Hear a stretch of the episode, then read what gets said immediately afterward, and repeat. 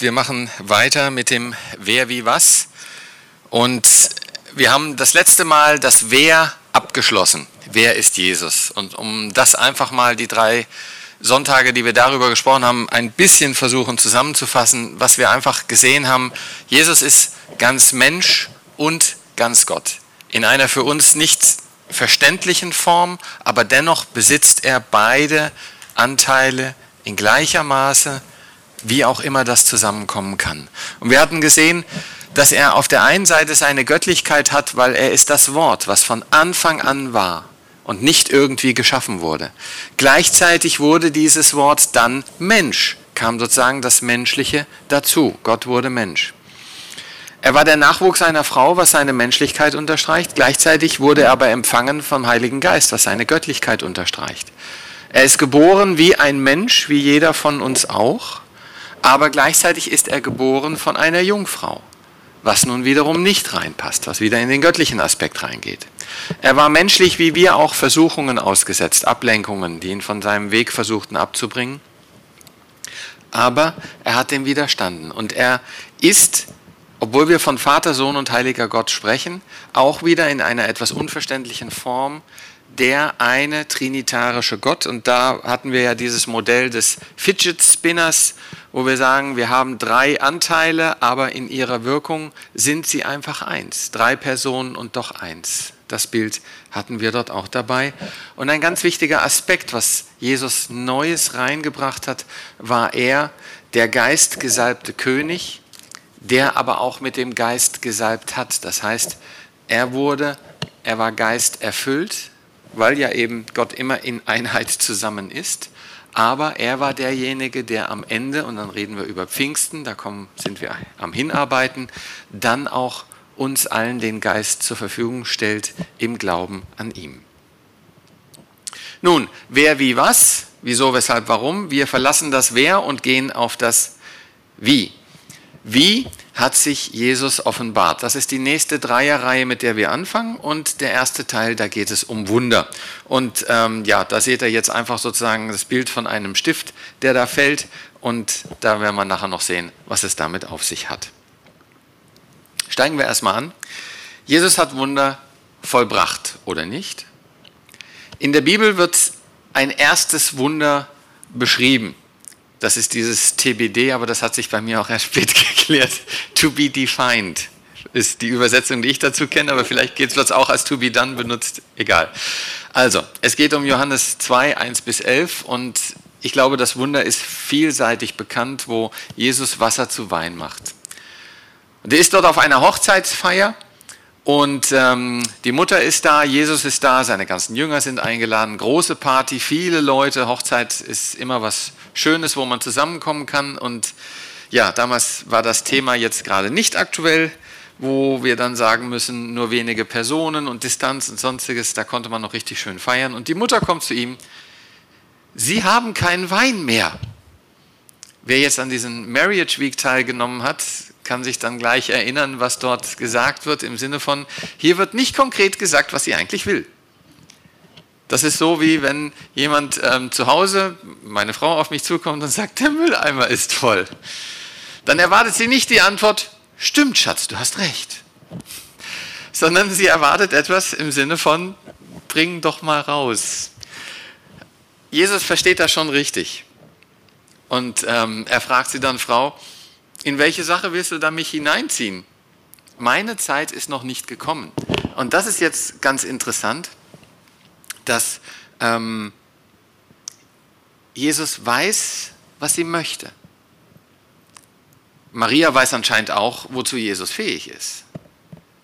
Aber die Ausrede ist nicht, ich will das nicht tun, sondern es gibt ein ganz klares Signal, meine Zeit ist noch nicht gekommen. Es weist auf einen Auftrag hin, wo Jesus sagt, also das, was ich tun kann, das ist jetzt noch nicht dran. Das kommt noch. Nun, die Mutter hört darauf nicht und sagt ganz einfach zu den Dienern, sagt, macht alles, was er euch sagt. Passt schon. Nach dem Motto, ist mir egal, was du sagst, du machst das jetzt. Gut. Und als gehorsamer Sohn sagt Jesus dann, okay, dann machen wir das halt.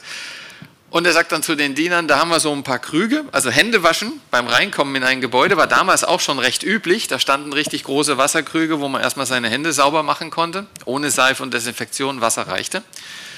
Und er sagt, füllt die Krüge mit frischem Wasser. Wir nehmen jetzt mal nicht das Wasser, wo alles schon mit den Händen drin war. Das ist vielleicht nicht ganz so appetitlich. Also frisches Wasser rein.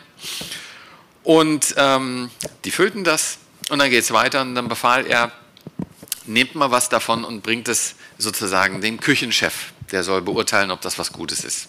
Und die gingen dahin und ähm, verstanden das alle nicht. Da haben wir jetzt Wasser reingetan, bringen das dem. Und der Küchenchef verstand das auch nicht und schmeckte das und dachte, wow, das ist aber mal ein toller Wein. Und sagt dann eben, du hast den guten Wein bis jetzt aufgehoben, der ist besser als alles andere, was du bisher serviert hast.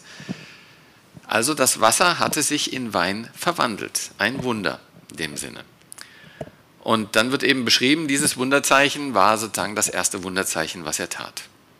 Und es wird eigentlich die Erklärung schon beantwortet. Warum? Damit offenbarte er seine Herrlichkeit und seine Jünger glaubten an ihn. Also, eigentlich sind wir damit mit der Predigt schon am Ende angelangt, denn wie offenbarte sich Jesus mit Wunder? Dass die Herrlichkeit Gottes sichtbar wird und dass man an ihn glaubt. Könnte man sagen, schönen Sonntag, das war's. Nur fangen damit erst ein paar Probleme an. Weil jetzt die Fragen aufkommen, ist die Geschichte richtig? Passt das überhaupt? Kann das sein? Daher möchte ich doch noch ein bisschen mehr ausholen gerne. Und einfach mal reingehen, was ist denn eigentlich ein Wunder? Was verstehen wir heute unter einem Wunder? Und dann guckt man mal ins Internet unter Wikipedia und dann steht dann ein Ereignis in Raum und Zeit, das menschlicher Vernunft und Erfahrung sowie den Gesetzmäßigkeiten von Natur und Geschichte scheinbar oder wirklich widersprechen. Also ein Widerspruch mit dem, was man eigentlich normalerweise erwartet. Etwas Ungewöhnliches. Die ähm, Wissenschaft sagt einfach, Wunder gibt es nicht. Das lässt sich alles irgendwie erklären und wenn wir das nicht erklären können, dann haben wir vielleicht noch nicht das passende Modell dazu. Und das fing eigentlich schon so langsam an in der Zeit der Aufklärung. Dort gab es maßgeblich auch einen Ernst Trölsch und der hat drei Prinzipien gesetzt, die auch auf das ganze Thema Theologie, auf die Bibel und alles, was dort berichtet wird, angewandt werden und intensiv damit geschaut werden. Das Erste ist, dass er erstmal sagt, wenn wir etwas haben, was in der Geschichte früher passiert ist, dann ist das erstmal eine Geschichte. Ob das wirklich so war, das müssen wir prüfen. Und wir müssen feststellen, wie wahrscheinlich ist es eigentlich, dass das wahr ist, was da geschrieben wird und nicht einfach irgendwie eine schöne Dichtung, ja, wie ein Science Fiction, wie wir das heute schreiben können, ist halt irgendwie passiert. Ob das nun wahr ist oder nicht, wir wissen es nicht. Wir müssen das feststellen. Wie kann man das feststellen? Dazu gibt es dann den Begriff der Analogie. Sprich, etwas, was früher beschrieben wurde, wo es passiert ist, muss heute auch immer noch möglich sein. Wenn es heute nicht geht, dann war es damals auch nicht so. Und das Letz-, den letzten Punkt, den er beschreibt, ist ähm, die Korrelation nach dem Motto, alles geschichtliche Geschehen ist nur abhängig von dem, was wir in der Welt erkennen können. Da gibt es nicht irgendwie eine besondere Macht, die von außen da reingreift und etwas tut. Nun, bei dem letzten Satz, da würde ich erstmal sagen, das ist eine Behauptung. Das ist auch ein Glauben, dass es nichts anderes gibt als sozusagen das, was wir erkennen, was wir sehen und was da ist. Und dass es nichts von außen Wirkendes gibt. Das ist eine Behauptung, das ist für mich auch eine Glaubensrichtung. Der mittlere, die Analogie allerdings mit äh, dem Thema, es kann nur etwas sein, wenn es sozusagen wiederholbar ist, wenn es geprüft werden kann und so weiter, das wenden wir heute auch intensiv an. Nehmen wir nur einfach mal die Impfung von Corona. Da wird geschaut. Wirkt das Mittel? Bei wie viel Prozent? 90-prozentige Wirkung, 60-prozentige Wirkung. Da wird geschaut, setzen wir das ein. Man schaut, ist es wiederholbar bei verschiedenen Personen über eine größere Stückzahl? Sind Nebenwirkungen da und sonstiges? Das wird alles geprüft. Und ich finde das sehr angenehm, dass nicht einfach gesagt wird, oh, wir probieren mal, wir machen mal rein, mal gucken, was passiert, sondern dass vorher wirklich geschaut wird, ist das auch ein Mittel, was was bringt und was nicht irgendwie etwas groß schadet. Also finde ich sehr angenehm. Also insofern finde ich diesen Analogiesatz finde ich etwas Wichtiges. Nun aber zu sagen, wenn etwas in wiederholtem Experiment nicht stattfindet, dann kann es auch nie stattgefunden haben, das ist natürlich schon eine steile Behauptung. Weil letztendlich kannst du auch das nicht prüfen. Du müsstest, wenn du 50.000 Mal getestet hast, weißt du nicht, ob beim 50.001. Male es vielleicht doch anders verläuft. Da sind wir dann bei Wahrscheinlichkeiten. Es wird unwahrscheinlich. Aber ausschließen kannst du es nicht. Es ist in dem Sinne nicht bewiesen, dass es nicht so ist. Das Interessante finde ich, man kann diese Beweisführung, die Wissenschaft beweist, dass es das nicht gibt, weil wir finden die Gesetze, mit diesen Gesetzen beweise ich eigentlich, wenn es mal anders passiert, dass es Wunder gibt. Also ich könnte mich jetzt umdrehen und sagen, nein, die Wissenschaft beweist nicht, dass es keine Wunder gibt, die Wissenschaft beweist, dass es gerade Wunder gibt. Denn, und da steht sogar in Wikipedia so schön drin, die heutige Vorstellung von einem Wunder als übernatürlich kann erst dann da sein, wenn ich ein Gesetz habe, wo ich sage, so läuft es normal. Weil dann erst finde ich die Abweichung, wo es plötzlich komplett unnormal läuft. Und damit habe ich per Definition das Wunder, dass es sich nämlich gerade nicht an das Gesetz hält. So, jetzt müssten wir den Bildschirm gerade mal groß machen, weil jetzt kommen wir zu dem Experiment mit dem Stift. Und ganz einfaches Experiment, ich lasse den Stift los und oh Wunder, er fällt. Hätte jetzt wahrscheinlich niemand erwartet.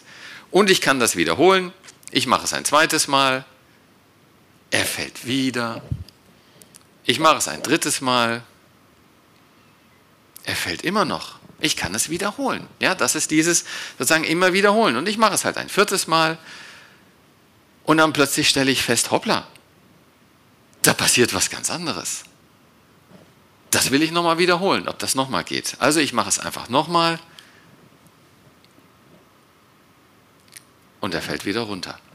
Ich kann irgendwie das eine nicht wiederholen. Das ist jetzt schon sehr verwunderlich. Und ich könnte jetzt sagen, ähm, also gut, ich, ähm, ich probiere es jetzt hier auch nochmal. Ich habe den gleichen Stift, den ich da ausprobiert habe, und ich probiere es einfach nochmal. Vielleicht passiert was. Sorry, fällt runter. Das, was da ist, kann nicht passiert sein, weil jedes Mal, wenn ich es wieder versuche, er fällt. Nun, eins wurde bewiesen. Wenn da jetzt etwas anders verläuft, nämlich da plötzlich der Stift nicht ganz runterfällt, dann ist das ein ganz deutlicher Hinweis, dass ein Eingriff von außen erfolgt ist. Irgendjemand hatte da die Hand im Spiel. Hier kann man sie ganz deutlich sehen, das ist diese Hand hier gewesen. Aber wenn im Leben Gott irgendwo eingreift und etwas ganz Besonderes passiert, dann ist das nicht wiederholbar. Dennoch ist es ein Eingriff von außen. Vielleicht sieht man es dann in einem wissenschaftlichen Versuch als Messfehler an. Diese Versuchsanordnung war gerade fehlerhaft, wir müssen das nochmal probieren, dann passiert es wieder nicht.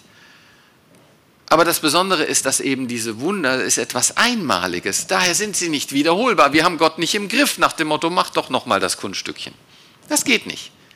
Wie so schön am letzten Freitag im Jugendalpha war, Gott ist kein Flaschengeist wo wir sagen, mach mal. Ja, so nach dem Motto, jeder hat drei Wünsche frei, darf sich drei Wunder wünschen im Leben. So ist es mit Gott nicht. Sein Wille geschehe, nicht mein Wille. Ich fand das eine schöne Erklärung und die habe ich übrigens geklaut von meinem Sohn, der vor kurzem über Wunder gepredigt hat. Aber ich dachte dann, hm, wenn ich dieses als Bild in meinem Kopf mitnehme, dass ein Wunder ein Eingriff ist von Gott, dann könnte ich das aber auch so sehen, dass ich sage, in allen anderen Fällen ist Gott überhaupt nicht präsent. Das heißt, er ist so ganz selten, taucht er mal auf, macht mal was und ansonsten keine Ahnung, wo er ist. Nun gibt es noch einen anderen Gedanken.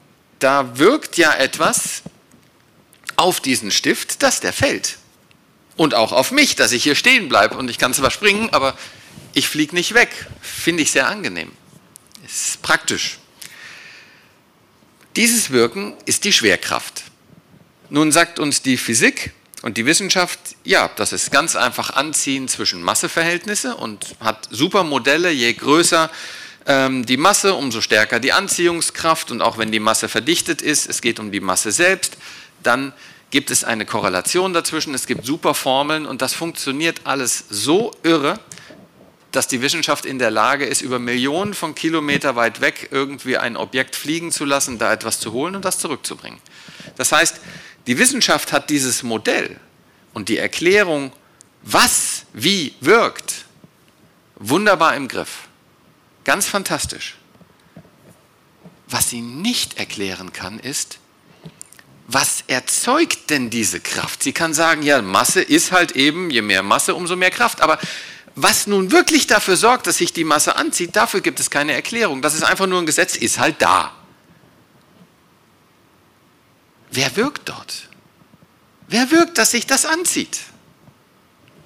Und einfach nur die Erklärung, je mehr Masse, umso mehr Anziehungskraft, ist ein Modell aber es erklärt nicht, woher die Anziehung an sich kommt, die Gravitation. Und dass wir die Gravitation auch nicht abschirmen können, wie ein Magnetfeld, ein elektrisches Feld oder sonstiges. Nichts kann da stoppen, das geht überall durch. Und da lesen wir in der Bibel, dass eigentlich Gott in allem wirkt. Das heißt, es ist nicht nur dieses Wunder, wo er plötzlich einmalig eingreift und etwas nicht nach den Gesetzfähigkeiten geht, sondern was ist denn, wenn er in dem ganz Alltäglichen Gesetzlichen wirkt, dass diese Schwerkraft, die uns am Boden hält durch die Masse, dass das eine Wirkungskraft Gottes ist. Bitte versteht mich nicht falsch. Ich rede nicht von einem Glauben, dass sozusagen Gott ist dieser Tisch oder Gott ist äh, das, das wäre Pantheismus. Nein, Gott ist Gott. Aber er wirkt in allem. Seine Kraft wirkt in allem. Er hält das am Laufen. Und wenn er diese Kraft wegnehmen würde, würde hier alles zusammenfallen. Das ist, was die Bibel uns sagt. Dann wäre dieses Eingreifen Gottes gar nicht ein einmaliges Eingreifen, sondern ein ständiges, wo er immer unterwegs ist. Und da möchte ich einfach nochmal ein anderes Bild auch mitgeben. Wir sprachen ja von dieser Hand, hat Margin vorhin gesagt. Er hält die ganze Welt in seiner Hand. Die ursprüngliche Schöpfung war etwas Schönes und Heiliges, alles hat funktioniert. Jeder war gesund, alles war wunderbar, prima, prächtig. Und nun kam sozusagen ein Fall, irgendwie eine Trennung. Und nun wurde die Welt kaputt und gefallen, verflucht sogar, wie steht. Der Boden wurde verflucht, nicht die Menschen, aber der Boden. Und es gab eine Trennung. Wir mussten weg von Gott. Das heißt, das Schöne, das Heilige, das war plötzlich nicht mehr einfach ein Bestandteil des Alltäglichen, sondern das Leben wurde schwer. Und wir merken das heute auch. Wir haben mit vielen Sachen zu kämpfen im Leben. Nun kann man das weitermachen. Dann kam sozusagen Jesus Christus in die Welt. Und da, wo er war, brachte er einen Einblick. Wie ist das, wenn wir mit Gott unterwegs sind? Dort, wo er war, war plötzlich Heilung. Er hat Menschen geheilt in dem Sinne von Jesus Christus aus war das nicht unbedingt ein Wunder, sondern es war einfach nur eine Darstellung, so ist es bei Gott. Da ist alles heil, da ist nichts für, da ist kein Platz für Kaputtes, da ist kein Platz für Leid, da ist kein Platz für Krankheiten, für Sorgen, für Sonstiges, sondern bei Gott ist es einfach schön. Deswegen war da, wo Jesus war, einfach, war schön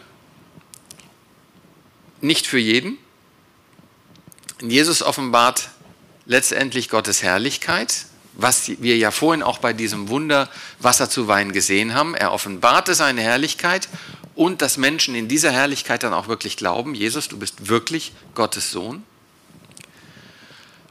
Aber das Interessante ist, dass man das nicht unbedingt immer sieht. Und ich finde diesen Vers finde ich so ja fast humoristisch. Da ist Jesus unterwegs mit den Pharisäern, mit denen er ja immer intensiv diskutiert hat. Und die fragen ihn, ja, wann kommt denn nun das Reich Gottes?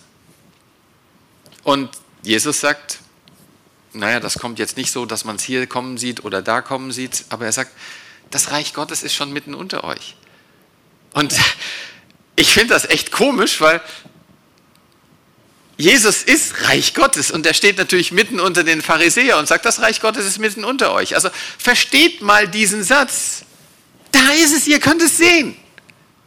Und sie nahmen es nicht wahr. Mit sehenden Augen sahen sie nicht. wie die Bibel es auch vorhergesagt hat. Und das kann uns auch passieren. Wir sind dieser, dieser Gefahr in gewisser Weise ausgesetzt, dass wir das nicht sehen. Denn wenn ich einfach mal auf mich selbst schaue, ja, dann, dann habe ich sozusagen dieses Gefühl, wirklich, dass Gott nur manchmal irgendwie eingreift. Der irgendwie weit weg und so ganz ab und zu, ich bete dann dafür und dann manchmal greift er ein und manchmal nicht. Und dabei sagt die Bibel aber ein ganz anderes Bild. Die Bibel sagt, dass Gott dauerhaft die ganze Erde trägt. Genau das Bild, was Margit am Anfang gebracht hat. Er trägt die Erde in ihrer Gefallenheit, in ihrer Kaputtheit. Wir haben noch nicht die komplette Wiederherstellung, aber er trägt sie, dass sie nicht komplett zerfällt. Und er trägt sie im Alltag. Wie Jesus sagt in Johannes, mein Vater ist ständig am Werk. Und darum bin ich das auch, weil Jesus Gott ist, Vater, Sohn und alles sind eine Einheit. Nun ist die Frage, könnt ihr das erkennen? Könnt ihr das sehen? Und da kommen immer Zweifel auf. Einfach mal noch eine Geschichte vielleicht zum Schluss, wo ähm, ich war mit meiner Mutter unterwegs und wir fuhren nach Holland auf eine Beerdigung und auf dem Hinweg hatte ich so diesen Effekt, dass plötzlich ging die Motorkontrollleuchte an, irgendwas stimmt nicht und das Auto fuhr nur noch 100 auf der Autobahn und bergauf noch ein Stück langsamer, dass die LKWs einen überholten.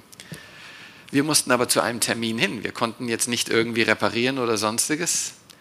Also wir kamen an. Es funktionierte. In Holland ist dann mit 100 Stundenkilometer fahren nicht mehr so schlimm. Da fährt eh alles 100. Und ähm, wir sind angekommen. Am nächsten Tag ging es zurück. Nun war natürlich die Frage, schafft das Auto noch den Weg zurück? Was ist kaputt gegangen? Mache ich noch mehr kaputt? Ich fuhr in eine Werkstatt und in der Werkstatt sagte man uns, hm, das klingt alles nicht gut. Wir haben aber gerade keine Termine frei, kommen Sie morgen wieder ja, wir hatten aber kein Hotelzimmer mehr, also ähm, haben wir dann überlegt, was machen wir. Gut, wir haben, sind rausgefahren, haben gebetet und haben gesagt, Gott, lass uns bitte ankommen. Und wir sind losgefahren. Losgefahren über die Grenze. Nach der Grenze habe ich gesagt, so, jetzt möchte ich gerne noch einen Cappuccino trinken. Also wir einmal rausgefahren, haben einen Cappuccino getrunken, kommen zurück zum Auto. Ich lasse schon an, will losfahren, sagt meine Mutter, stopp. Lass uns noch mal beten. Das allein war schon klasse, weil für sie freies Beten nicht unbedingt etwas Selbstverständliches ist. Also okay, nochmal aus, gebetet, losgefahren, wir fahren los. Ich denke plötzlich, Auto zieht aber gut.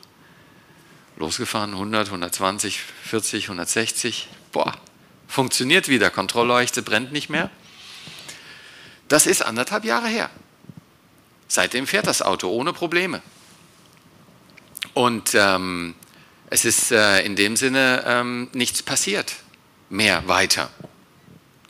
Nun habe ich später nachgelesen, dass es in dem Messsystem einen sogenannten Luftmassenmesser gibt, der sozusagen misst, wie viel Luft zieht der Motor an und ähm, dann entsprechend Benzin oder Diesel dazu dosiert. So, und dieser Luftmassenmesser, der kann natürlich verdrecken. Dann misst er nicht richtig. Und dieser Dreck, der kann natürlich auch plötzlich abfallen. War es jetzt ein Eingreifen Gottes? Oder war es einfach, dass plötzlich der Dreck weg war? Das ist und bleibt eine Frage, was glaubst du? Glaubst du an ein Eingreifen Gottes? Glaubst du, dass er dir hilft? Oder versuchst du alles irgendwie zwanghaft darauf zurückzubringen, um dir selbst zu beweisen, Gott gibt es nicht, der greift nicht ein, alles ist durch nur naturwissenschaftliche Gesetze einfach erklärbar, innerweltlich nichts kommt von außen. Es ist und bleibt eine Frage des Glaubens. Was glaubst du? Und da möchte ich einfach zum Mitnehmen dir gerne als Abschluss mitgeben.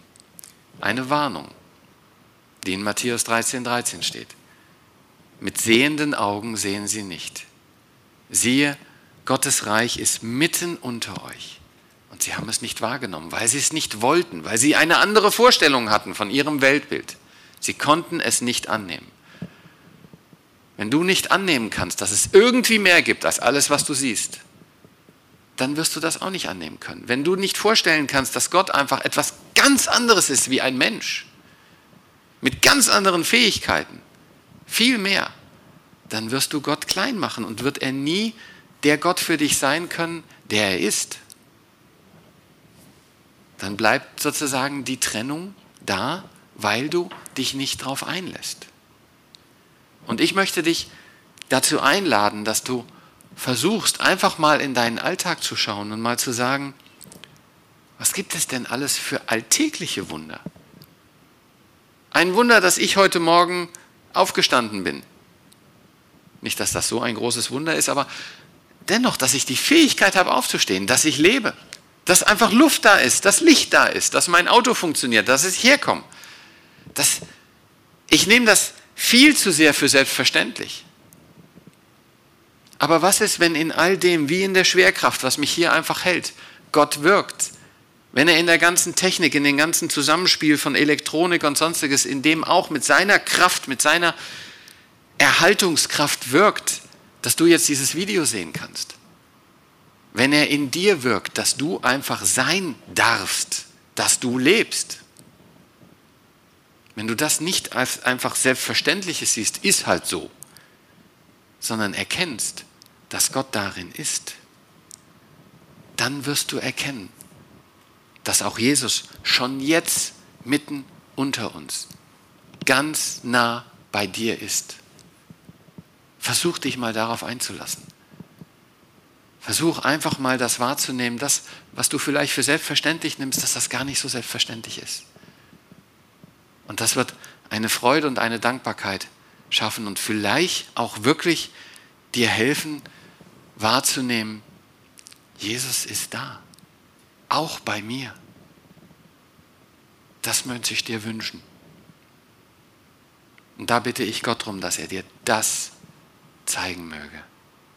In dieser Dankbarkeit und in dieser ja, Ehre, die wir ihm dann auch geben dürfen dafür, wollen wir auch das nächste Lied singen. Dir gebührt die Ehre und Anbetung.